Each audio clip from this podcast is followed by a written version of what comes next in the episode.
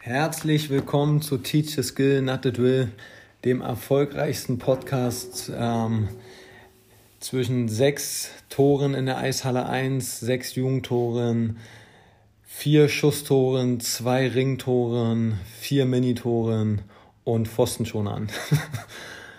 ich habe mir wieder einen Gast eingeladen. Mein Name ist Hardy Gänse. By the way, herzlich willkommen. Ja, hallo, Erik Reukhoff, mein Name, Torwarttrainer bei den Eisbären Juniors seit letztem Sommer. Ich freue mich hier zu sein und bin gespannt, wie das so wird heute mit dir. Mit dir.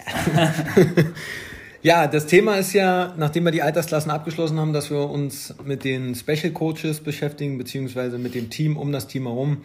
Deshalb sitzt heute ein Special Coach bei mir, nämlich unser Torwarttrainer. Ja, wir nehmen als erstes die Frage, die, die uns durch die Podcast-Folge durchziehen wird. Ähm, wie viel Prozent würdest du an Bedeutung, an Wertschätzung dem Torwart geben? Zwischen 80 bis 50 Prozent. Wie viel würdest du ihm geben? Ja, da würde ich die 50 Prozent schon sagen, auf jeden Fall.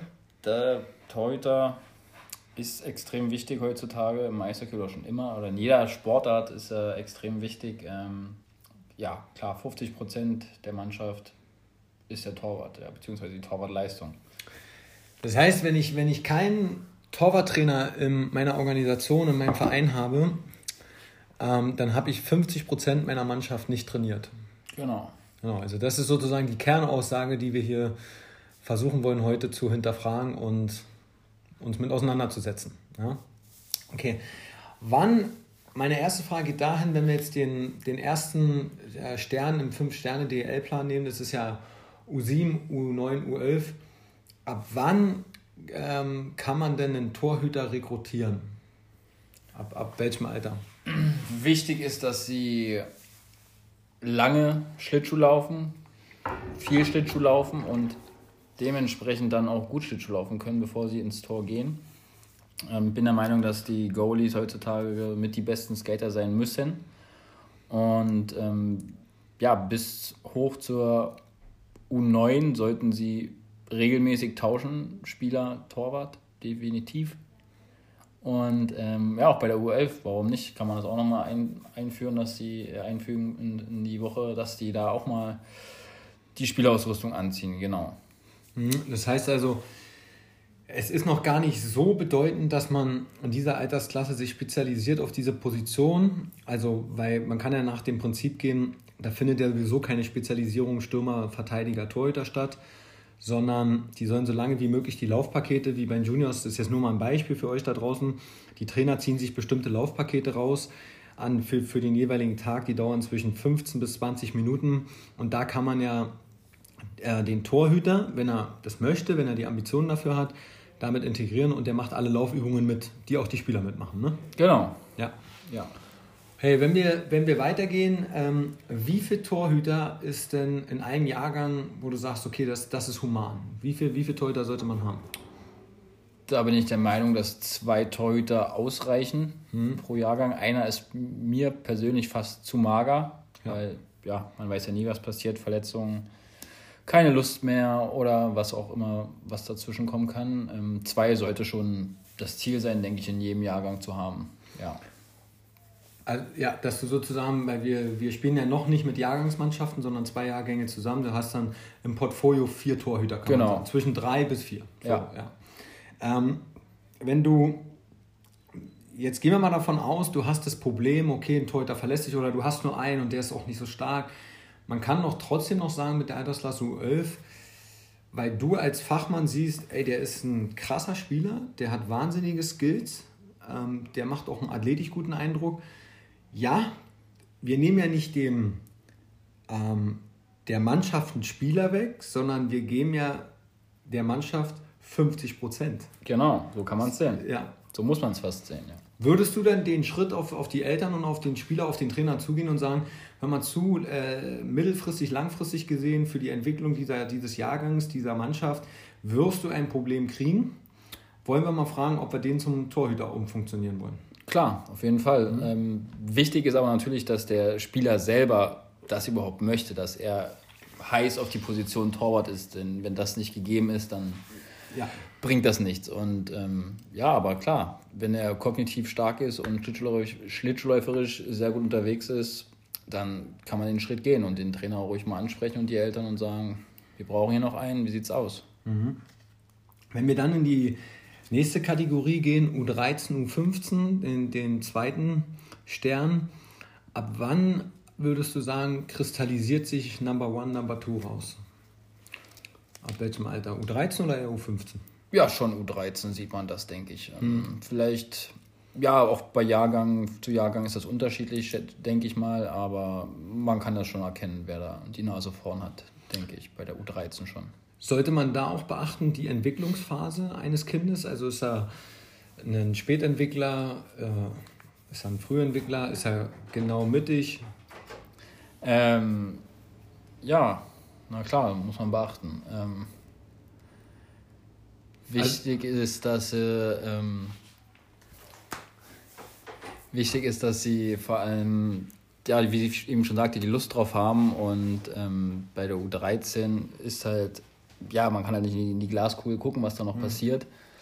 Das Hier und Jetzt zählt natürlich auch. Ähm, aber erstmal sollten beide halt viel spielen in der U13 gerade oder zwei oder drei, egal wie viele Torhüter du hast und dementsprechend auch ähm, nicht Lust verlieren. Gerade in dem Alter ist das, denke ich, ähm, ja. Dieser, dieser, dieser schmale Grad. Genau, dieser schmale Grad. Naja, mir geht es eher darum, dass man, dass man sich vielleicht zu früh festlegt und am Ende dann wieder doch äh, Athleten runterfallen weil man sich zu früh entschieden hat. Äh, das kann ja sein, dass er in dem Jahr oder in dieser Altersklasse weiter vorne ist, aber wie du gerade sagst, wir haben, keine, wir haben ja keine Glaskugel. Es kann aber auch sein, das ist jetzt immer so im Konjunktiv, das könnte ja sein, dass er sich vielleicht später zu U16 entwickelt. Das soll meine Aussage da nicht, dass du gleich einen Cut machst und dich als Trainer sofort festlegst und sagst, okay, der ist es jetzt, weil er hier zwei, drei Spiele gut äh, ähm, performt hat und dann der andere ist halt eben weg.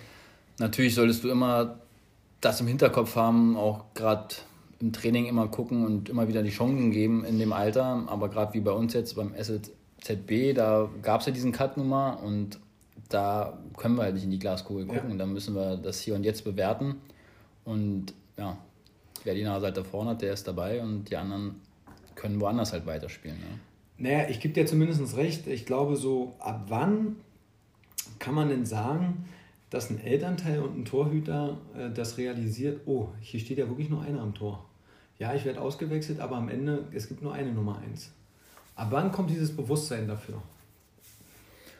Ja, ich denke ich in der U15. Ich denke, in der U13 ja. wird vielleicht noch sehr viel gewechselt. Da hast du auch die Turniere mehr als in der U15 vielleicht noch.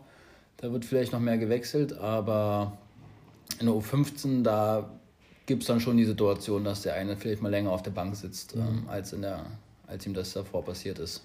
Ja, weil ich finde, du musst es, wenn du dann ähm, die Ambition hast, Leistungssport, du musst ja auch eine Progression schaffen. Also du kannst ja jetzt nicht irgendwann sagen, so jetzt bist du Nummer 1 bis Nummer 2 und, und du hast die Athleten und die Eltern nie daran geführt, dann kann es ja auch so sein, wie, was, was ist denn jetzt passiert? Also musst du ja schon in der U13 leichter mit anfangen, damit man dann in der U15 den nächsten Schritt geht. Zumal ich finde, in der U15 kristallisiert sich dann auch raus durch die DEB, U15 Erstsichtung, U16 Nationalmannschaft beginnt dann schon und da musst du ja auch liefern und musst ja den Bundestrainern sagen, wer ist, wer ist bei dir ein guter Torhüter? So ja. über die Landestrainer wird es ja dann kommuniziert. Und die Sportler sind ja auch nicht doof. Ich denke, auch wenn man jetzt das Wechselprinzip in der U13 noch hat, hat der Trainer ja schon eine Tendenz, wenn er in dem wichtigeren Spiel einsetzt vielleicht. Und das merkt ja der andere Torwart theoretisch auch und die Eltern ja auch. Und ähm, da denke ich schon, dass sie da wenn sie in die U15 kommen, ein Bewusstsein für haben. Wenn du sagst Wechselprinzip, äh, für dich halb-halb oder Spiel-Spiel? Ja, kommt auf die Torhüter drauf an. Ne? Also das kann man pauschal nicht sagen, finde ich. Ähm, Gibt es die Spielleistung, die Trainingsleistung, dann kommen noch andere Sachen dazu, die schulische Leistung und was weiß ich alles, was für Themen es gibt, die da eine Rolle spielen. Ähm, prinzipiell soll der Beste im Tor stehen. Ich denke, um so jünger sie sind, umso mehr sollte man vielleicht noch wechseln. Aber, ähm, aber du würdest nicht wechseln im Spiel? Nein, auf gar keinen Fall. Also auf gar keinen Fall ist jetzt übertrieben.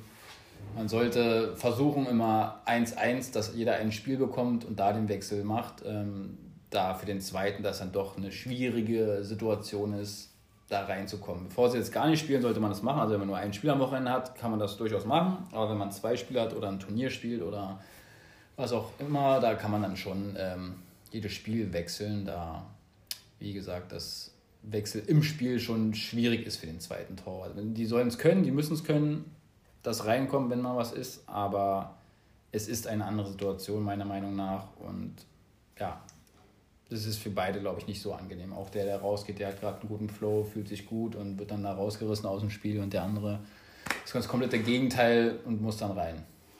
Ähm, weil du selber die Erfahrung gesammelt hast und ja, über ein Jahrzehnt professionell Torhüter warst, würde mich mal interessieren, für mich als Trainer, also ich will jetzt was dazulernen, ja, Erik. Ähm, Spielverlauf ist nicht so, so, so stark, ja. Ähm, wir kriegen schnell drei Tore und du hast auf die Nummer 1 gesetzt und entscheidest während des Spiels oder in der Drittelpause, gibt es ja immer die zwei Situationen, du stellst den Backup rein, um einfach ein Momentum zu erzeugen, ein Wake-up-Call für die Spieler, so, ey, jetzt greift er in dieses Repertoire oder diese, diese Schublade rein, um jetzt hier nochmal ein Zeichen zu setzen. Dann habe ich oft beobachtet, gerade im Profibereich, dass die Torhüter äh, dem Trainer schon auf dem Weg vom Tor zur Spielerbank signalisieren mit einem Kopfschütteln, ey, what? Was machst denn du jetzt hier? So, ich habe aber auch beobachtet, dass es Torhüter gibt, die freiwillig das Tor verlassen und sagen, so, das war's, Männer. Das könnt ihr mit, äh, mit jedem anderen machen, aber nicht mit mir. Wie, wie warst du denn so als Goalie? Ja, da gab es auch unterschiedliche Situationen. Ich erinnere mich gerade noch an mein letztes Oberliga bei Preußen, da habe ich äh, den Trainer fast angefleht, mich mal rauszunehmen. Ähm, ja, irgendwann ist, ist man auch als Torwart durch und mental am Boden, wenn es mal nicht funktioniert. Und dann sollte der Trainer auch die Karte ziehen, um einfach auch den Sportler irgendwo zu schützen.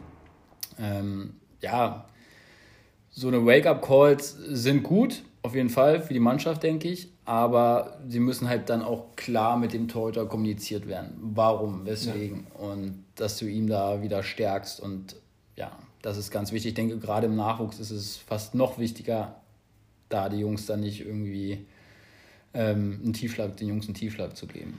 Also ich habe es jetzt immer so einer, ähm, aus meiner Erfahrung gemacht, ähm, wenn es in die Drittelpause ging und ich habe mit diesen Gedanken gespielt, bin ich vorher, bevor ich es verkündet habe vor der Mannschaft, zum Goalie hingegangen, erstmal zur Nummer 1 und sagt, du, pass auf, wir haben jetzt nicht die Zeit darüber zu debattieren, aber ich wollte dir nur mal sagen, das und das würde ich gerne machen versuche ihn mit in das Gespräch mit einzubinden und zu fragen, was hältst du davon? Wenn er sofort dir zeigt mit seiner Körpersprache, ey, gehe ich überhaupt nicht mit, bin richtig fest jetzt gerade. Aber du willst eigentlich deine Meinung durchsetzen, ähm, ja, oder ich habe dann teilweise gesagt, okay, okay, das ist in Ordnung, ist klar, und habe aber trotzdem nochmal nach dem Spiel mit ihm darüber gesprochen. Bin dann, dann zu dem Bäcker gegangen, habe ihm auf die Situation vorbereitet, ihn versucht zu analysieren, weil wenn der mir natürlich ein Zeichen gibt, du, ich will auch nicht. so, äh, dann gehe ich wieder zurück zu meiner Nummer 1. So. Weil der ist irgendwie noch drinne und erst dann würde ich es verkünden. Okay. Vor der Mannschaft. Also so eine Gedanke. Und das muss ich dieses, ich habe ein Zeitfenster von drei bis vier Minuten dafür. Ja. Weil ich muss ja die, die dritte Pausenzeit beachten. Genau, ja.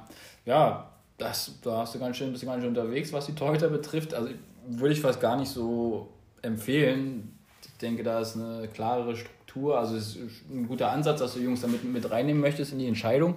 Aber am Ende des Tages bist du der Trainer und entscheidest sozusagen. Aber ich, ich muss mir dessen bewusst sein, das war der erste Satz. Ich wechsle 50% meiner Mannschaft ja, aus. Na klar. Also wechsle aber andere 50% wieder ein. Genau, aber das, also diese Position hat so viel Gewicht bei mir, dass ich sie auch dem, ich muss mir die Zeit nehmen in dem Moment. Also mhm. ich würde sogar die zwei Minuten Verzögerung in Kauf nehmen, aber das, das, das muss in, in, in deinen Worten safe sein. Diese Entscheidung. ja, ähm, ja, ist richtig. Ich denke, da ist ganz viel Fingerspitzengefühl bei, ja. dem, bei dem Thema angebracht. Ähm, ja, das kann auch mal in die Hose gehen. Ganz, mhm. das, wie du schon sagst, der zweite sitzt dann da und denkt, oh, jetzt bin ich kalt und oh, jetzt muss ich da rein und das Feuerwerk da mitnehmen. Ähm, ja, kann auch in die Hose gehen. Es kann auch, es kann auch andersrum, der Gedanke, der erste, du gibst den, redest mit ihm und der pusht dich nochmal da raus einfach und ist dann, ist dann da. Ne? Die Drittelpause ist ja immer ein gutes, ein gutes Fenster für die Goalies, um sich wieder neu zu ordnen und ähm, ja, wieder mit neuer Energie zu starten. Das ist immer wieder eine Chance dann, jetzt ist ein neues Drittel. Ich habe eine neue Chance. Ne? Was ich auch mal gemacht habe zum Thema Auswechseln, also du, du, du kennst diese Torhüter auch, die, die, die mentale Schwächen haben. Ja. Ähm, die kriegen ein Tor 1-0, das ist ja jetzt noch kein Ergebnis. Ähm, und sofort gehen mentale Synapsen an, sie zerbrechen sich den Kopf über dieses Tor. Und dann hatte ich die Situation, okay, ich nehme mich sofort raus. Gleich nach dem Tor, das kann in der ersten Minute, in der zehnten Minute fallen, der hängt durch. Ich sage Backup rein. Und dann bin ich während des Spiels zu dem Torhüter, du, ich gebe dir jetzt zwei Wechsel, dass du runterfährst, danach gehst du wieder ins Tor. Ja. Ja. So, was jetzt von dem, also es hat damals nicht geschadet, ja. weil der konnte sich beruhigen. Der hat zwar im ersten Moment gedacht, oh Gott, ich werde, äh, jetzt mache ich die mental nicht. Ich sage, nee, ich wollte nur, dass du erstmal runterfährst, weil die Situation können wir jetzt eh nicht ändern. Da werden wir jetzt gemeinsam durchgehen und danach gehst du wieder rein und kriegst das maximale Vertrauen von mir. So habe ich das versucht zu kommunizieren. Ich denke, da kannst du auch pauschal nicht einen Weg gehen, weil jeder Torhüter, jeder Mensch anders ist und mhm. jeden anders behandeln musst. Und da die Torhüter etwas Besonderes sind, ähm, ja, kann man das echt pauschal nicht sagen, bin ich der Meinung. Du musst halt deine, deine Torhüter kennen, du musst wissen, wie sie ticken und dann die Entscheidung treffen, wie du mit denen verfährst. Ja, du, du, hast gerade die nächste Frage ähm, mir im Mund gelegt, weil das wäre jetzt der nächste Punkt. Du sagtest gerade, ähm, die Torhüter sind etwas ganz Besonderes. Meinst du damit dieses Klischee? Nein, meine ich gar nicht. Ich meine, die haben einfach die anspruchsvollste Position, meiner, meiner Meinung nach. Das ist das Thema. Ähm, weil das was, Klischee meine ich damit nicht. Ja, weil äh, was mich nämlich stört, ist, dass immer so pauschalisiert, ja, der ist ja Torwart. Ja. ja der hat ja ein Ding an der Murmel. Ja. Und ich sage, du, ich kann das nicht mehr hören. Also das ist, das ist für mich so konservativ. Wenn, wenn, wenn mir Leute so etwas sagen, dann würde ich am liebsten sagen, du, du hast hier nichts zu suchen. Weil jetzt sind wir nämlich bei dem, bei dem Thema, welches Anforderungsprofil sollte für dich ein Torhüter mitbringen? Erstmal ganz viel Freude an der Position. Das mhm. ist für mich das Allerwichtigste, dass sie ja, das lieben, das Ganze drumherum des Torhüters, dass sie das lieben. Dann athletisch. Ähm, ja, was habe ich gesagt? Athletisch. Mentale Stärke, ganz klar. Ist sehr, sehr wichtig. Dazu kommt Schlittschuhläuferische Skills, ähm, athletisch, vorne dabei. Jetzt hast du dich wiederholt. Ja, habe ich. Ja, okay. Mir schon eingefallen. Hast du nicht ein anderes Wort gesagt? also, fassen wir zusammen. Physisch, ja. damit meine ich der austrainierteste Spieler. Kognitiv, ja, die höchste Konzentrationsfähigkeit, weil er muss über 60 Minuten, kalkulieren wir mal so, ähm, der Spot ist nur auf ihn gerichtet, 10.000 Zuschauer, er ist alleine Spieler gegen Torwart. Also, also wahnsinniger Druck, externer Druck, der auf ihn einfließt. Also eine totale mentale Stärke haben. Ja, und äh, man kann schon sagen, wenn, ähm, wenn der Torhüter einen Fehler macht, dann ist es ein Tor. So, Punkt. Das heißt, er hat ja auch dahingehend immer den Druck, es liegt nur an ihm, es liegt nur an ihm. Ne? Also du brauchst am Ende und natürlich die Skills-Fähigkeiten, vom Läuferischen ja. bis hoch zu Passen und Stickhandling-Fähigkeiten äh, ja, und vielleicht auch die Mentalität einfach, diese mhm. Arbeitermentalität. Das ja. ist auch ganz wichtig heutzutage. Der Torhüter, früher hat man vielleicht gesagt, na, hier, der ist faul und ja, stell jemanden zwischen die Pfosten rein. Aber heute musst du als Torhüter der härteste Arbeiter sein von der ganzen Mannschaft. Du musst als Vorbild vorangehen, du musst allen zeigen, hier geht's lang, egal in welcher Situation. Ja, deswegen ist es sozusagen, wenn du in der U7, U9 ein, ein, in Anführungsstriche ja, ein Talent entdeckst, ja. wo natürlich der Spielertrainer sagt, den brauche ich für mich, dass man dann, wenn der Spieler das natürlich will und wenn die Eltern das wollen, dass du dann sagst, ähm, ja, weil du kannst auch sofort 50% deiner Mannschaft safe machen. Ja. So, ne? Ähm, dass man dann sagt, ey, das ist aber dein bester Spieler, aber der Beste gehört jetzt hier ins Tor. Ja. So, weil 50% haben wir ja gesagt. Genau. Okay, also es ist, kann man zusammenfassen, das Anforderungsprofil eines Torhüters ist das Höchste, was es eigentlich gibt. Ja. Er muss alles mitbringen. Was auch immer mehr hinzukam, ist, ich habe gerne Verteidiger gespielt, aus dem Grund, äh, weil ich das Spiel vor mir hatte. Mhm. Ja, ich konnte es äh, sowohl in der vertikalen als auch in der horizontalen permanent lesen. So, und ist, mir ist es leichter gefallen, das Spiel von hinten nach vorne aufzuziehen als, als Stürmer. Und ein Torhüter hat ja das Spiel permanent vor sich. Also wäre mal interessant, die Denke. Aber das kommt ja auch hinzu, der muss ja auch eine wahnsinnige Spielbeobachtung haben. Ja. Also er, er wird ja schon hinten im, im Drittel beim, in der ähm, gegnerischen Zone muss er ja schon wissen, das und das könnte in 5, 6 Sekunden, dann ist man schon bei uns im Drittel, ja.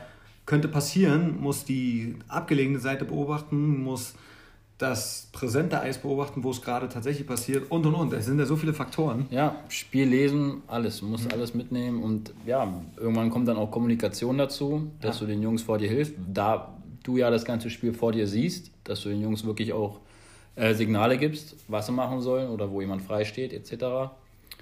Ja, es ist, wie gesagt, eine sehr anspruchsvolle Position mit vielen drumherum. Weil du gerade sagst, Kommunikation. Ähm, wie sollte die Kommunikation zwischen dem Torwarttrainer und dem Spielertrainer aussehen? Sollte, findest du den Ansatz, äh, gut, okay, heute ist das Torwarttraining, heute hast nur du dein Part, mhm. du machst dein Ding und dann sehen wir uns nächste Woche wieder. So, weil dann ist wieder das Torwarttraining angesetzt. Ja. Oder sollte es so sein, okay, der Torwarttrainer ist mit in den Trainermeetings dabei, geht in den Austausch? Teils, teils. Also er sollte schon überall mit eingebunden werden, mhm. der Torwarttrainer. Also vielleicht nicht bei der Trainingsplanung, ähm, da jetzt vielleicht nicht, ähm, aber er sollte, sollte auf jeden Fall berücksichtigt werden, dass er da ist sozusagen, dass er auch seine Zeit bekommt mit den Torhütern, dann aber auch halt im Mannschaftstraining mit dabei ist und dass er korrigiert die Torhüter und mit ihnen spricht und so weiter. Und bei den Trainermeetings, na klar, ja, mhm. wenn ihr sagt, aber wenn wir sagen 50 Prozent, warum soll dann der Torwarttrainer nicht dabei sein? Ja. Also naja, mir geht es im Grunde genommen darum, äh, im Fünf-Sterne-DEL-Plan ist ja die Torwartzeit fest verankert mhm. in, in einer Altersklasse, was auch prinzipiell vollkommen okay ist. Aber ich habe so den Ansatz, einmal wie kein Mal. Und dann beruft man sich auf diese Torwartzeit. Gut, die haben wir geschaffen.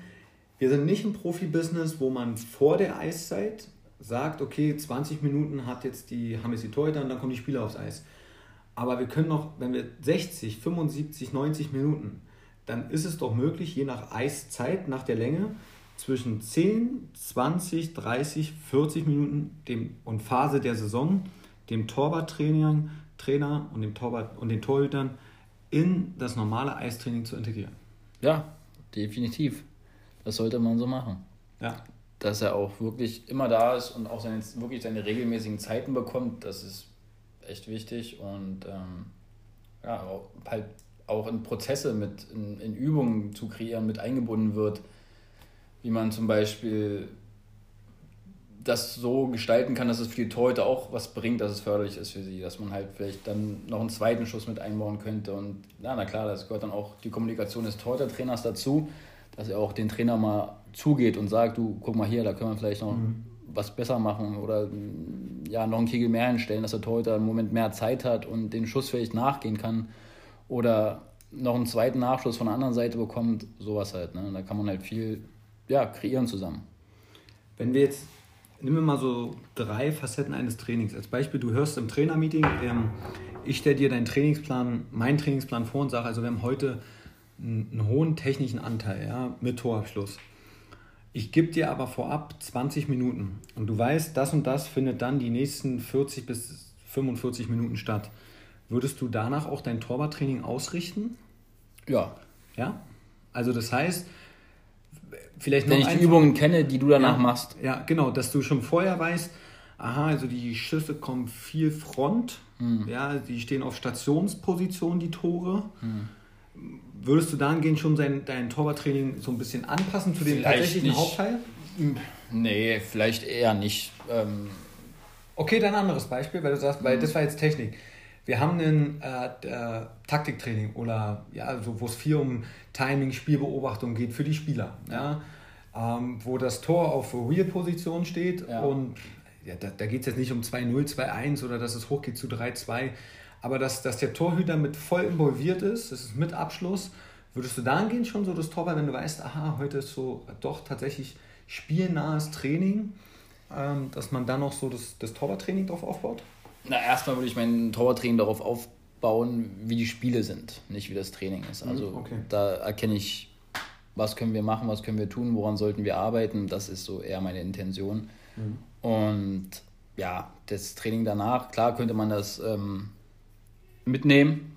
Was passiert danach? Was heute ist der Schwerpunkt das. Darauf achten wir heute in diesen Übungen. Zum Beispiel, wenn du eine 2 auf 1 Übungen hast, ähm, konzentrieren wir uns nur, mit den Schläger zu arbeiten heute. Und dann, klar, das machen wir dann schon vorher mal im Torwarttraining mit. Das geht schon, aber eigentlich meistens baut man sein Training auf das, was im Spiel passiert. Okay. Und da ist ja auch wieder jeder anders. Jeder, der eine braucht das, der andere das. Normalerweise müsstest du das Torwarttraining auch sehr individuell gestalten für die Jungs. Mhm. Weil der eine kann das besser, der andere kann das besser. Und das ist dann halt auch die Kunst sozusagen eines Torwarttrainer, das vielleicht, äh, ja, dass der eine das trainiert und der andere das. Ähm, jetzt machen wir einen Rollentausch, ja. Also jetzt warst du in das äh, Training involviert mit, den, mit dem tatsächlichen Trainer. Wie weit kann denn der Trainer von den Torwarttrainern etwas lernen? Weil ihr habt ja, finde ich, ein wahnsinniges ähm, Skills-Setup. Ja, ähm, ja, die Inkante, ne? Das mhm. ist ja bei uns das, ja, die, die, die Hauptsache sozusagen. Und da können die Spieler, denke ich, schon mal was, eine Scheibe abschneiden sozusagen. Also das heißt, Innenkante, ja klar, Crossover-Bewegung geht, geht nicht durch die Nein, Matten. Das würde komisch aussehen bei uns. Matten oder Schienen? Ja. Willkommen in Berlin. oder bei DSF. ja, ähm, okay, also sagst du vier Innenkante, aber worum es mir geht, ich habe mir von den Torhütern die ganzen Übungen abgeschaut, was ihr auf den Knien macht. Wenn ihr eure C-Cut-Bewegungen, wo das innere Bein, je nachdem welche Richtung du läufst, auf dem Eis sind und habt versucht, den Transfer zu schaffen für meine Spieler. Ja. Also das, das hatte für mich, ich, ich, ich muss ja nur die Kunst besitzen, das umzuwandeln. Was kann ich für die Spieler benutzen? Und am Ende des Tages fand ich es halt eben interessant, diese, diese tiefe Position, diesen, also du kannst es ja besser erklären als ich. Du bist doch, du bist doch ein Fachmann, denke ich. ja, klar, wir müssen immer in einer tiefen Position arbeiten. Wenn wir da rauskommen, ist das kontraproduktiv. Da müssen wir immer sein unten und ja, du kriegst die beste Kraft aus immer aus der Innenkante. Ne? Mhm. Ja, wir, wir laufen per se mehr auf der Innenkante, äh, deswegen gibt es auch viele Skills-Trainer oder nicht Trainer, viele Skills-Übungen auf der Innenkante. Ähm, man muss nur aufpassen bei uns Spielertrainern. Wir machen sehr, sehr viel Innenkante, vergessen dabei die Außenkante, weil sie uns auch schwieriger fällt. Ähm, als, weil wir laufen immer auf der Innenkante. So. Ja. Aber wenn du siehst, wie viele Crossover-Bewegungen gerade durch die neutrale Zone im Spiel passieren, du müsstest das Verhältnis vielleicht ändern. Dass wir mehr, mhm. weil dadurch, dass wir immer auf der Innenkante laufen, ja und wir sie auch immer drin haben. Das heißt nicht, dass sie nicht rausgenommen wird, soll es mehr Außenkante sein. Aber mir geht es darum, als ich die Übungen versucht habe nachzukreieren, ähm, ich habe bei eurem Torwarttraining oft zugehört, ihr sagt nicht den dann geh mal tief. Mhm. Oder nimm mal eine, eine, eine, bestimmte Position ein, weil dadurch, dass ihr immer das Knie irgendwie auf dem Eis habt bei den Skills-Varianten, bei vielen, nicht bei allen, mhm. ähm, hat sich die Frage nicht ergeben. Und das war, weil wir sagen den Spielern immer, geh ins Sprunggelenk, geh ins Kniegelenk, äh, die Hüfte kommt nicht so. Also wir, wir, wir gehen immer von oben nach unten. Hast du aber das Knie schon auf dem Eis, dann ist er schon unten. Ja. Das heißt, äh, dann muss er erstmal hochkommen. Und das finde ich so toll an, an diesen Übungen. Plus, was müssen wir noch mit reinnehmen, Erik? Den Chorbereich. Chorbereich.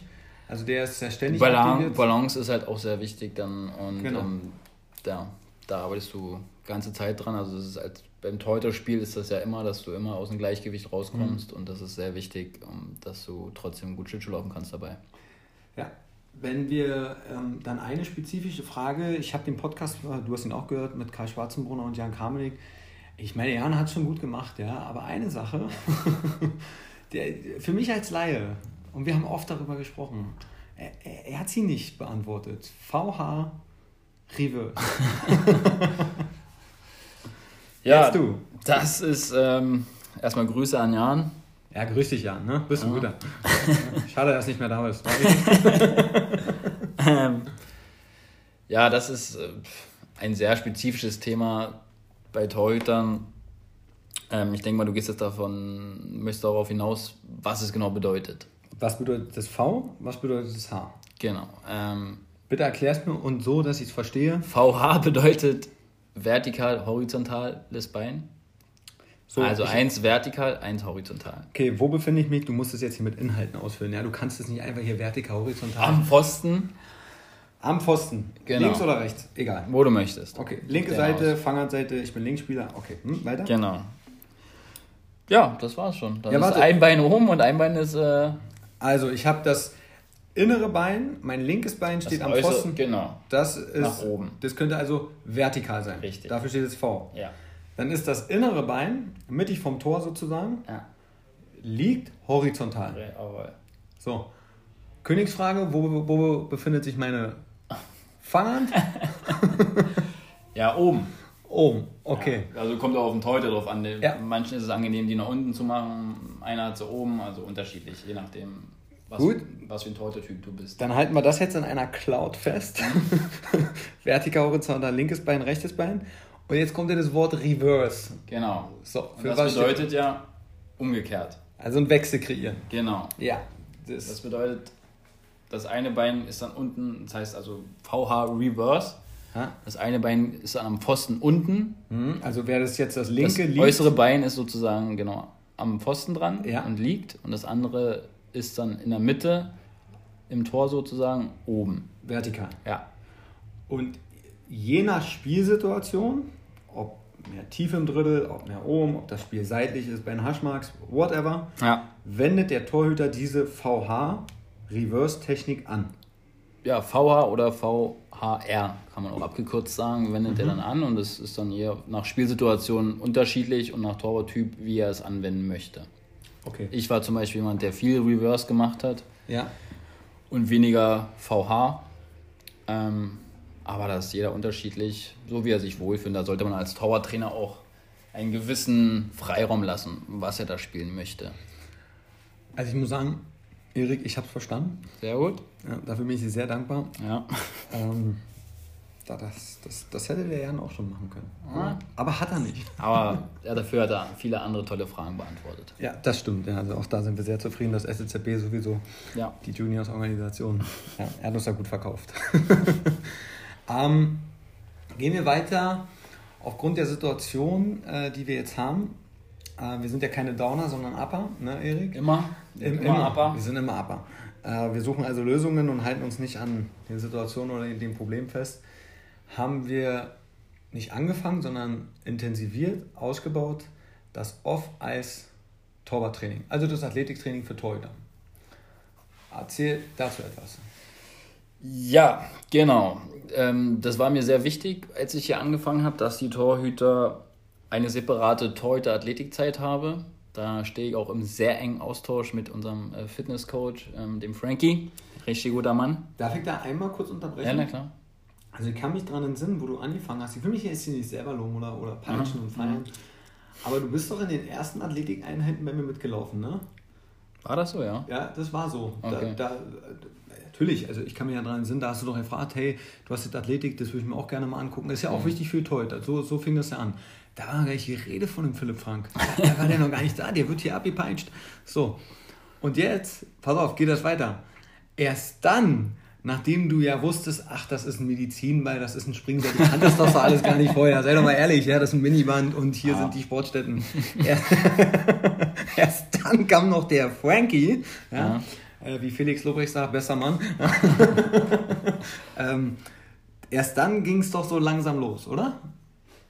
Ich glaube, es fing schon vor Frankie an, dass ich äh, die Torhüter rausgezogen habe. Ah, okay. Also, Bin ich der Meinung. Wenn du was anderes siehst, okay, aber. ja, ich würde jetzt hier quasi, Ja. weil wir den Frankie immer so loben. Ja, Den ja. Philipp. Ist ja auch ein guter Mann. Ne? Ja, ist er, ist er, das muss man sagen. Ja. ähm, nee, da sind wir jetzt im sehr engen Austausch und er hilft mir da auch sehr bei vielen Fragen, die ich halt, ja, Kraft, Ausdauer etc., wo ich da vielleicht doch nicht so ganz den Durchblick habe oder noch nicht habe. Ähm, Da hilft er mir sehr und er bleibt auch immer gern dabei und guckt, äh, was die Jungs machen dann. Ja, wir arbeiten viel, ja, koordinativ, viel mit Lichtern. Ja, da werde ich auch ein bisschen belächelt hier im Verein, aber ich stehe dazu. Ja. Wir geben mal diesen, diesen, diesen Lichterketten e.V. einen Namen, sind ja die Blaze Pots. Genau, Ja, die Investition ist nicht ganz günstig, aber hat sich im Nachgang doch gelohnt. Ne? genau. Ja, und ähm, Und mit denen kann man halt so ja, breit trainieren und so viel machen und du hast halt immer diese Reaktionskomponente dabei durch diese Lichter und ja, macht eine, macht eine Menge Spaß. Den Torhüter macht das auch eine Menge Spaß. Ähm, dann machen wir, ja, ja, warte, und, und du kannst die Lichter sowohl on-Ice als auch off-Ice Ja. einsetzen, weil genau, was ich festgestellt habe bei Trainingsgeräten ist, am Ende des Tages muss ein Trainingsgerät, bei Eishockey macht per se ganz viel kaputt. Mhm. So, ja, dann, das bringt die Sportart mit sich und ein Trainingsgerät muss äh, über einen langen Zeitraum eine Beständigkeit haben, dass es nicht kaputt geht und es muss funktional sein. Und immer wenn Technik hinzukommt, mhm. durch die Kälte, durch die Feuchtigkeit Eisstadion, ist es immer eine Gefahr, dass es kaputt geht. Technik kostet Geld, aber da haben sich die Blazeports echt etabliert. Ja, ne? auf jeden ja. Fall. Ja. Die benutze ich auf dem Eis sozusagen als Skillübung dann nochmal, mhm. dass die unter Druck halt zum Beispiel Laufwege ähm, laufen. Und ja, man kann da halt echt alles auch nachverfolgen mit der App dazu und das äh, macht echt große Freude damit zu arbeiten. Ähm, und im Athletikbereich kann man da auch viel koordinativ machen. Ja, zum Beispiel bei dem Licht ähm, musst du den linken Fuß nehmen, bei dem Licht, äh, bei der Farbe den rechten Fuß etc. Also es ist schon sehr breit einsetzbar. Ja, das Tolle finde ich an diesem Trainingsgerät, ähm, du, du weißt es auch, wenn du so, so guckst in die große, weite Weltgeschichte des Sports, mhm. es, es, gibt ja auch viele Show-Trainingsgeräte. Ja? Also mhm. dann, da hast du hier so ein Fun Fact oder so ein Show-Effekt, viel, viel Fantasy, aber die Nachhaltigkeit fehlt dir dann immer. Ja. So, ne? Das ist dann einmal so ein, so ein Highlight-Ding, um deine Followers mhm. zu begeistern, um Followers zu sammeln, aber was ist der Inhalt? Also was ist die, der Mehrwert, der am Ende bei rausspringt? Und da muss ich echt sagen, bei diesem Trainingsgerät, das hat sich irgendwie gelohnt. Ja, Zumal ich, du hast den einfachsten Test damals mit mir gemacht, diesen Reaktionsschnelligkeitstest, mhm. fünf äh, Pots rangehauen, eine Signalfarbe, die geändert wurde und eine Farbe war, wo ich ganz schnell reagieren sollte genau, mit der Hand. Den Reaktionstest sozusagen. Wie mhm. schnell drückst du das Licht aus? Ja, ja, kann man ja so sagen. Und es ging 30 Sekunden. Ich dachte, ich hatte, glaube ich, eine Anzahl von 64. Ich dachte, ich bin top. Dann bist du reingegangen mit den Torhütern. Ihr lag im 75er, 80er Wert und bin zu der Erkenntnis gekommen, ich bin echt schlecht. Also wirklich, ich bin langsam. Ja. Und da wurde mir wieder bewusst, wie schnell diese Hand-Augen-Koordination ein Torhüter besitzen muss, ähm, wenn ich wieder diesen Transfer schaffe ins Spiel hinein. Ja, also nochmal um den Vergleich zu sehen, du siehst, du siehst den Puck, ja, du siehst mhm. den Puck und daraus holst du deine Reaktion sozusagen. Mhm. Und das ist ja da durch die Lichter, also man kann es natürlich auch sagen, hey, ähm, geh, drück die Farbe, drück die Farbe, könnte man ja ansagen, aber das ist dann was anderes. Das ist ja wie bei einem Sprinter, der einen Pistolenschuss hört und dann los sprintet. Ja. Der muss darauf reagieren können, auf diesen Sound sozusagen. Und wir haben halt die Augen als Reaktion und deswegen passt das sehr gut mit den Lichtern. Na, und durch, also visuell durch, halt die visuelle Reaktion sozusagen. Durch die visuelle Reaktion, du steuerst ja auch jedes Mal das zentrale Nervensystem an. Ne? Ja. ja. Und das ist, äh, ich meine, da, da gibt es ja auch schon viele Wissenschaften drüber. Ähm, Training der kognitiven Fähigkeiten, was ja für ein Torhüter elementar ist, Training des zentralen Nervensystems. Äh, mich, mich, würde interessieren, wenn du mit äh, Philipp in den Austausch gegangen bist. Ähm, wie gesagt, ich bin kein Spezialist für Torhüter, äh, Off-Ice. Ich würde aus meiner Erfahrung schätzen, ein, ein, ein hohes Maß an Grundlagenausdauer muss er haben, durch den langen Zeitraum. Ja. Weil was ich mal gelesen habe, ist ähm, Schachspieler. Das hört sich mhm. jetzt komisch an, ja, auch für die Leute da draußen. Ähm, die spielen ja teilweise über drei bis fünf Stunden Schach. So, und, und um diesen hohen Konzentrationsbogen zu halten, muss er natürlich eine ganz äh, viel Grundlagenausdauer besitzen. Das heißt, die gehen viel laufen, mhm. damit sie auch noch nach fünf Stunden sehr, sehr doll konzentriert sind. Und, und so ist es ja auch beim Torhüter. Auf der anderen Seite, konträr dazu, und jetzt ist die Frage, was Philipp gesagt hat, Thema Schnelligkeit. Ihr habt einen Radius von drei, zwei, drei Meter ja. und trotzdem sind es ja nur explosive Übungen. Ja. Äh, was hat er dazu gesagt? Ähm, Tipps? Ja, da sind wir gar nicht so drauf gegangen. Also ich kann jetzt bloß meine Meinung sagen. Mhm. Also ich denke, ein Torhüter muss kein 100-Meter-Sprinter sein. Ja. ja, das ist klar, ja. Okay, verstehe ähm, Das braucht er nicht, bin ich der Meinung. Er muss halt explosiv sein. Äh, spiegelt sich da die Explosivität eher in Sachen tatsächliche Schnelligkeit, so Transition-Sprints, On-Ice, Off-Ice? Ja, Agility, ja? finde ich. Oder sagst du, es gibt ja auch die Explosivität durch Medizinballprogramme? Auch, ja. Auch, also ja. du hast ja auch... Sowohl als auch. Das mache ich auch mit den Goalies im Athletikbereich, mhm. Medizinballprogramm. Ja dass sie, ja, und da auch mal abwechseln, mal explosiv und mal ähm, Kraftausdauer. Mhm, und da bin ich dann auch mit Frankie dann im engen Kontakt und sage, du, wie sieht es aus? Ist das jetzt zu viel? Ist das jetzt das? Und ähm, da hilft er mir schon sehr, das ist schon gut. Weil da sind ja zwei Spezialisten auf Augenhöhe, ne? Ja. Und wenn ich dann komme? Ja, dann sind wir zwei. ja, weil ich bin ja der Fachmann. Nein, Quatsch, so. Okay. Ähm, Gut, okay. Also das ist ja, also dann kann man ja auch sagen, dahingehend haben wir einen großen weiteren Schritt gemacht, U13, U15, U17. Ja. Soweit es möglich ist, im Off-Eis-Training. Weil ich finde, ähm, nur das On-Ice-Training ist mir am Ende zu wenig für diese 50 Prozent ja. der Mannschaft. Äh, da muss der nächste Schritt gehen. Ähm, kommen wir dahingehend, wenn wir jetzt, äh, wie würdest du die Situation beschreiben? Du warst selber jahrelang Torhüter. Warum? Du warst ein guter Torhüter. Du, oh, jetzt du geht's hast, ja los. Ja, warte, warte, warte. Du warst in fast einem Verein, wo du warst, nicht von Anfang an Number One. Aber was hat trotzdem nicht dazu gereicht, dass du in der höchsten Liga warst? Weil auf was ich hinaus bin, ist, ich stelle ganz oft fest, ich sehe Torhüter nicht immer. Also nicht falsch verstehen da draußen. Die sind in der höchsten Liga, sind aber ähm, teilweise sehr, sehr lange Backup nur. Mhm. Und man könnte es ja, ja klar, auch, auch du brauchst immer ein Backup, auch diese Rolle gibt es. Aber es, es gibt ja auch andersrum, so wie du, du hast gesagt, ja, ich will nicht Backup sein, ich gehe lieber eine Liga tiefer. Dafür spiele ich, spiele ich, spiele ich. Ja, ähm, das sind wir wieder bei dem Punkt, wie ist der Torwarttyp? Ne? Also was ist das für ein Mensch? Was möchte er? Woran hat er Freude? Ne? Es gibt auch Torhüter, die sind mit ihrer Rolle zufrieden als Backup. Ne? So sollte es nicht sein, aber die wird es auch geben. Und ähm, ja, warum hat es nicht gereicht ja, für mehr? Das ist eine gute Frage.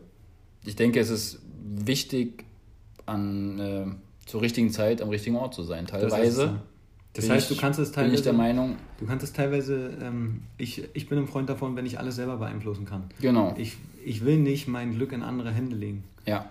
So. Ähm, und da gibt es halt auch manchmal einen Wechsel zu einem mhm. Trainer, da bist du halt dann die Nummer zwei. Und das kannst du manchmal auch machen, was du willst. Und dann ist, kann das ganz schnell zu Ende sein, einfach. Mhm. Und ähm, bei mir persönlich, ich hatte, denke, erst zu spät mein Umdenken von faul zu fleißig, sozusagen. Mhm. Ich bin erst zu spät fleißig geworden, ja. bin ich der Meinung. Da, das war ein Punkt.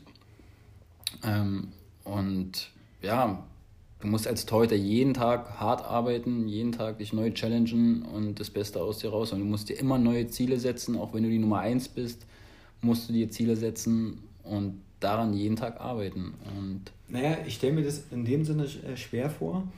Für den Backup, äh, also wir, wir müssen ja davon ausgehen, du hast einen Trainer, du oder Trio, so drei mhm. Leute. Im Profibereich sind meistens zwei ja. oder auch drei.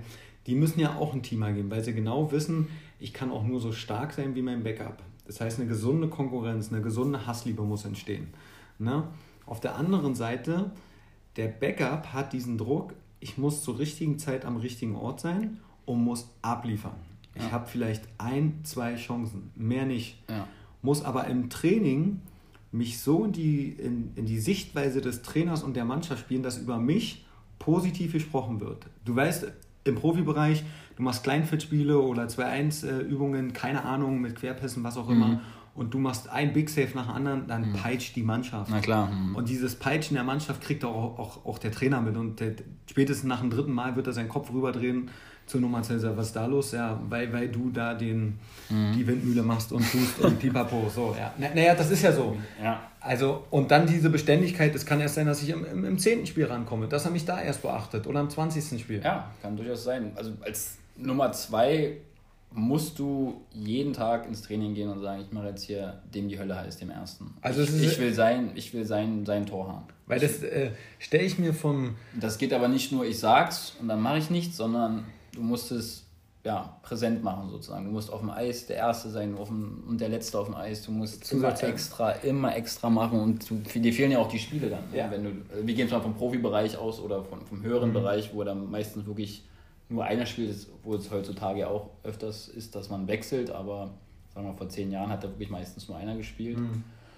Und dann muss das dein Ziel sein. Du kannst ja immer, immer was machen, du spielst ja nicht.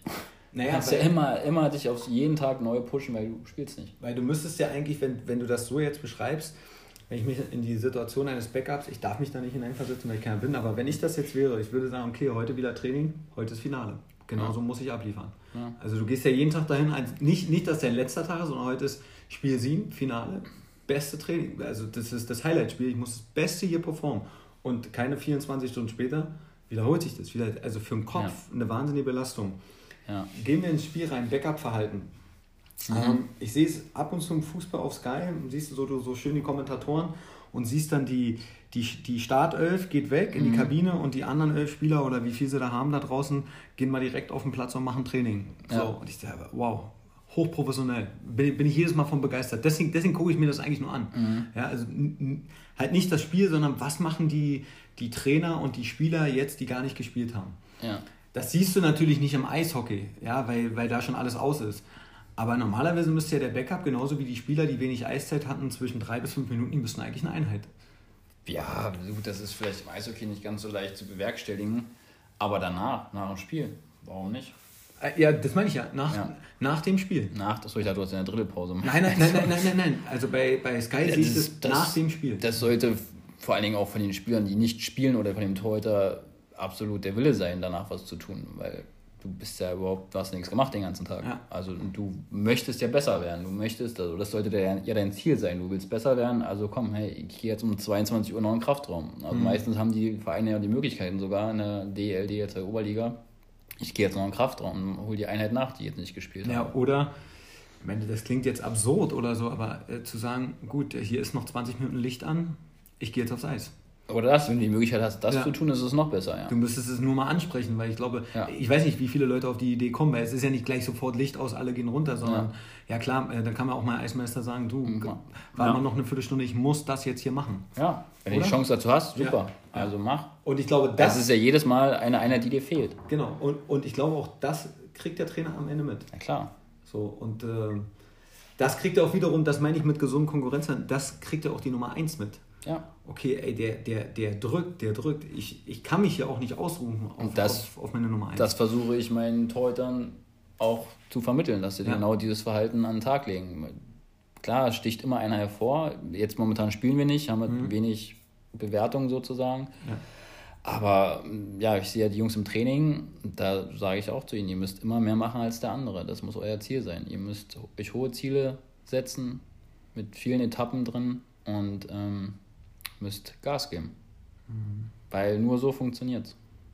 Weil wir aus den ganzen Gründen, die wir schon genannt haben, warum ist heute so anspruchsvoll. Ja, das geht nicht mit äh, Beine nach oben und gucken. Da musst du was tun. Wenn du weitergehst als Torhüter ähm, in Sachen ja, Professionalität, wer die Möglichkeit hat, sollte auf jeden Fall mit einem Sportpsychologen oder jemand, der aus diesem Metier kommt, zusammenarbeiten, um seine mentale Stärke zu zu forcieren? Ja, auf jeden Fall. Das ist für mich, ähm, hatte es selber, hatte selber mentales Training mit einem Sportpsychologen. Ganz, ganz wichtig. Es gibt klar Torhüter, die brauchen das nicht. Die mhm. sind so cool, die brauchen es nicht. Ganz einfach. Ähm, aber ich denke, der große Teil bräuchte das, der Torhüter. Merkt ihr das kurz, weil du sagst, also weil ich habe dazu noch zwei Fragen. Ich kann aus meiner eigenen Erfahrung von zwei Torhütern sprechen, mhm. die, ich, die, ich, live, live gesehen habe.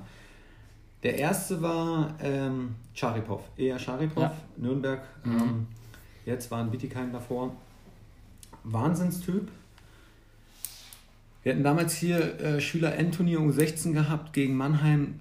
Ich habe selten ein, ein, ein Torhüter vor dem Spiel so brennen sehen. Also der war, der war in, in, also für mich als Trainer in dem Sinne nicht mehr ansprechbar. Ich musste nichts machen.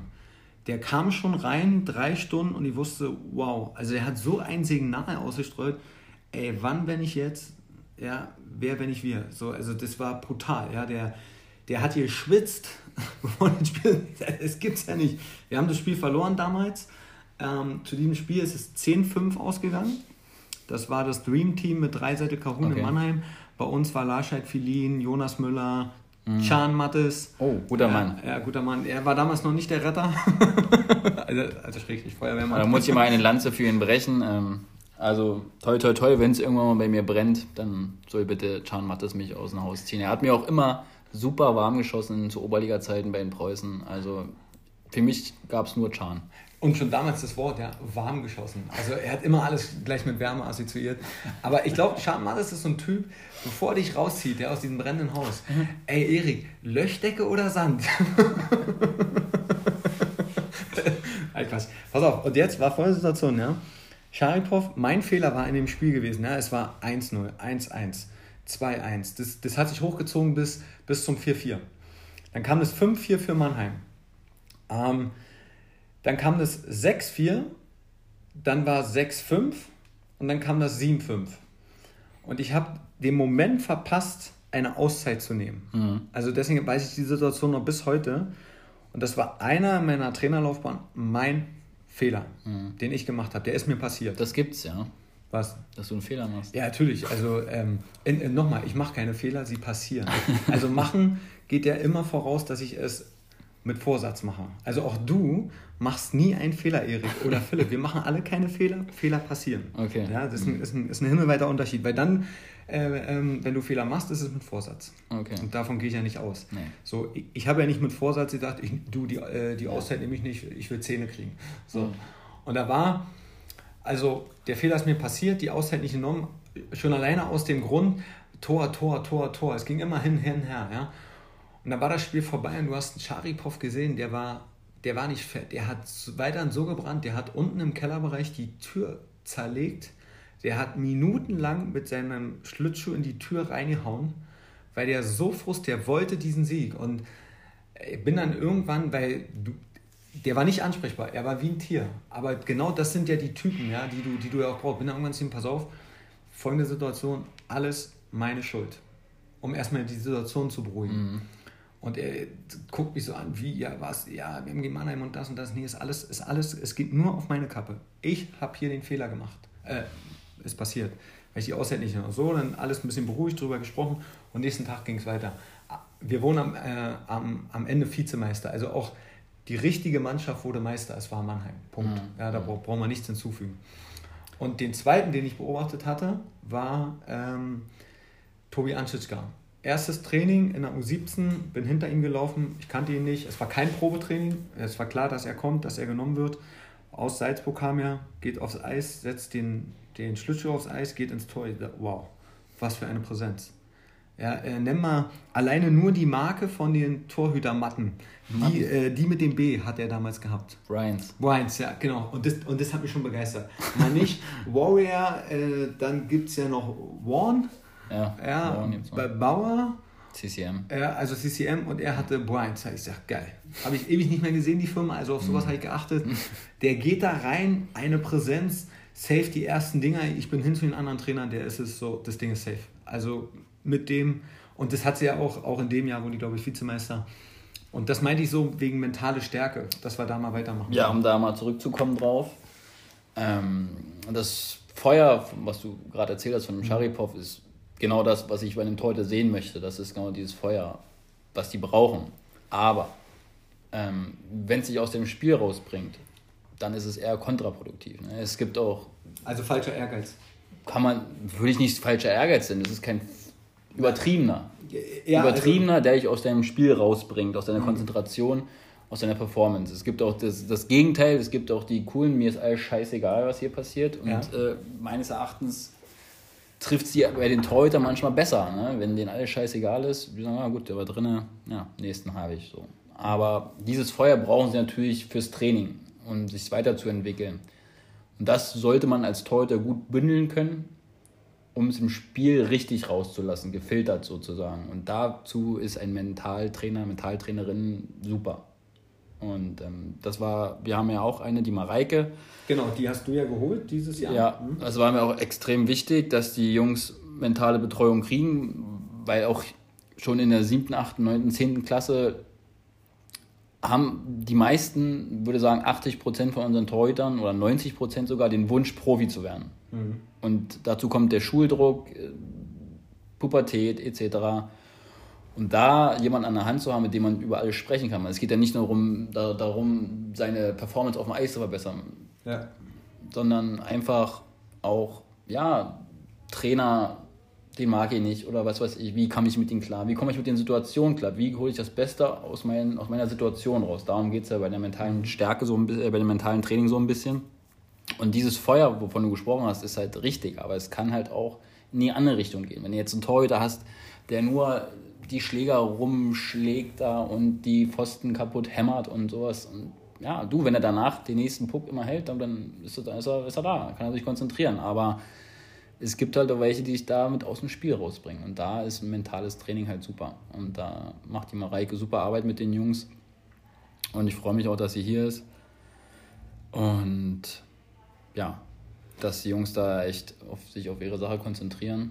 Ja, weil das ähm, rechne ich dir hoch an, also dein, dein Engagement, was Danke. du hast, weil, ja doch, das, das kann ich ja ehrlich so sagen, denn äh, einerseits Torwarttrainer, Kita-Trainer und da können ja viele dann auch sagen, okay, ist eine runde Sache, Punkt. So, ich gehe nach Hause. Ja. Nach einem leckeren 16-Stunden-Tag. ne, Erik? Aber nein. nein, Quatsch. Ähm, aber ja, du hast sofort die Initiative gesucht, okay, wir müssen uns aufstellen im Off-Eis, ich muss mich ähm, dahingehend weiterbilden, ich muss mit anderen Trainern kommunizieren, mhm. mit äh, Philipp. Ähm, ja, der nächste Schritt ist das mentale Training. Das meine ich ja mit dem Engagement. Das ja. ist ja nicht, dass, dass ständig irgendeiner kommt, ich oder, oder andere Trainer und, und, und sagen, du jetzt gerne das und das, sondern du hast das von alleine gemacht und das rechne ich dir hoch an. Ja, ich hab, ihr habt mir auch ein Stück weit machen lassen, das finde ich auch gut. Das, haben, das schleimen wir uns hier ganz schön voll, aber es ist auch mal schön, dass ich mal positive Sachen zu sagen. Ne? Ähm. Ja, aber das hat ja nichts mit Schleim zu tun. Nein. Ich, ich finde, das muss doch auch mal gesagt werden. Ja, nee, das war mir wirklich wichtig, ähm, da ich ja an, selber an mir gemerkt habe, wie das ist, ähm, gerade was die Sportpsychologie betrifft, ähm, wie es halt auch dein Leben qualitativ besser macht. Einfach. Mhm. Du gehst nicht mit Frust nach Hause, beziehungsweise man kann auch mal frustriert sein, kann man, aber man, ja, man lässt vielleicht dann nicht zu Hause raus und man fängt immer wieder den Tag neu an und weiter geht's. Heute hole ich das Beste raus. Das ist für mich eine ganz wichtige Sache heutzutage. Nicht nur im Tor, nicht nur bei den Torhütern, also bei Spielern, ja, sind ein paar mehr, aber es gibt auch einige Spieler, die es nötig hätten, bin ich der mhm. Meinung. Und klar ist die mentale ähm, Verantwortung bei Torhütern vielleicht ein bisschen höher, dass sie da äh, mehr Druck haben als Torwart. Wobei man sagen muss, wegen den Spielern, wir sind ja auch gut äh, hinten aufgestellt am SZB durch den Markus genau. Fleming, unseren ja. Sportpsychologen. Da hat je, sowohl Spieler äh, als auch Trainer, als auch die Einzelsportler, da hat jeder ja. die Möglichkeit, genau. ja. dahin zu gehen, um, um mal mit ihnen zu sprechen, um sich ein Coaching oder briefen zu lassen. Ich kann nur sagen, das Achtsamkeitstraining, was er mit der achten Klasse gemacht hat, äh, Eishockeys, das habe ich mir mit ihm, da warst du mit dabei. Ich, ich fand das super. Die ja. erste Einheit fand ich noch informativer, wo du nicht dabei warst. Mhm. Deswegen habe ich wieder einen kleinen Wissensvorsprung. Ey, aber hey, keep, your, keep your head up, buddy. Ähm, nee, aber, aber das war wirklich so, äh, es war eine Fortbildung für mich als Trainer. Ich konnte es mit in, in, in mein Training mit übernehmen. Ja, also du, da gebe ich dir recht, die Sportpsychologie bzw. das Mentale spielt immer mehr eine Rolle. Ja, auf jeden Fall. Und wie gesagt, alle brauchen es nicht. Ähm, wir bieten das an, mhm. den Goalies, und der eine nimmt es in Anspruch, der andere nicht. Und da sollte auch kein Druck dahinter sein, es muss von ihnen selber kommen. Das ist ganz wichtig, dass sie das Interesse dafür haben. Ansonsten bringt es nicht viel. Erik, mein Lieber, wir haben jetzt noch 2 Minuten 40 auf der Uhr. Dann sind die 60 Minuten also genauso lange, wie ein Spiel geht. Ich hätte nicht gedacht, dass du so lange durchhältst. Ja. Du hast wirklich unter Beweis gestellt, dass du ein Torhüter warst. ja, wir haben beide lange auf diesen Moment gewartet. Tschüss. Nein, Quatsch. Vielen Dank, dass ich dabei sein durfte. Ja, ich danke dir. Es war ähm, sehr informativ. Folge 3324 war mal an der Zeit. Ne? Ja, ja. Ähm, aber genau, und wenn ich auch mein Wunschthema jetzt sagen durfte, weil wir gerade bei dem Thema waren, vielleicht äh, kannst du die Areike, äh, die Areike, die Mareike auch mal einladen. Ja. Und mit jemandem also zwei oder, oder eins? Beide, Areike und Mareike. und, und Heike. Nein, also sind schon drei. Ja. ja, und mit ihr nochmal drüber sprechen kannst über das Thema. Ich denke, das ist auch für Eltern sehr interessant. Ne? Ja.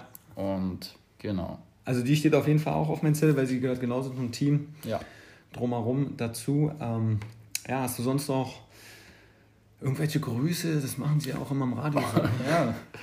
Ähm, Willst du nochmal Can Mattes grüßen? Ja, habe ich ja schon. Also wie gesagt, ja. guter Mann. Ähm, beste Warm-Up-Schütze aller Zeiten. Aber eins, wir haben noch genau 1,10.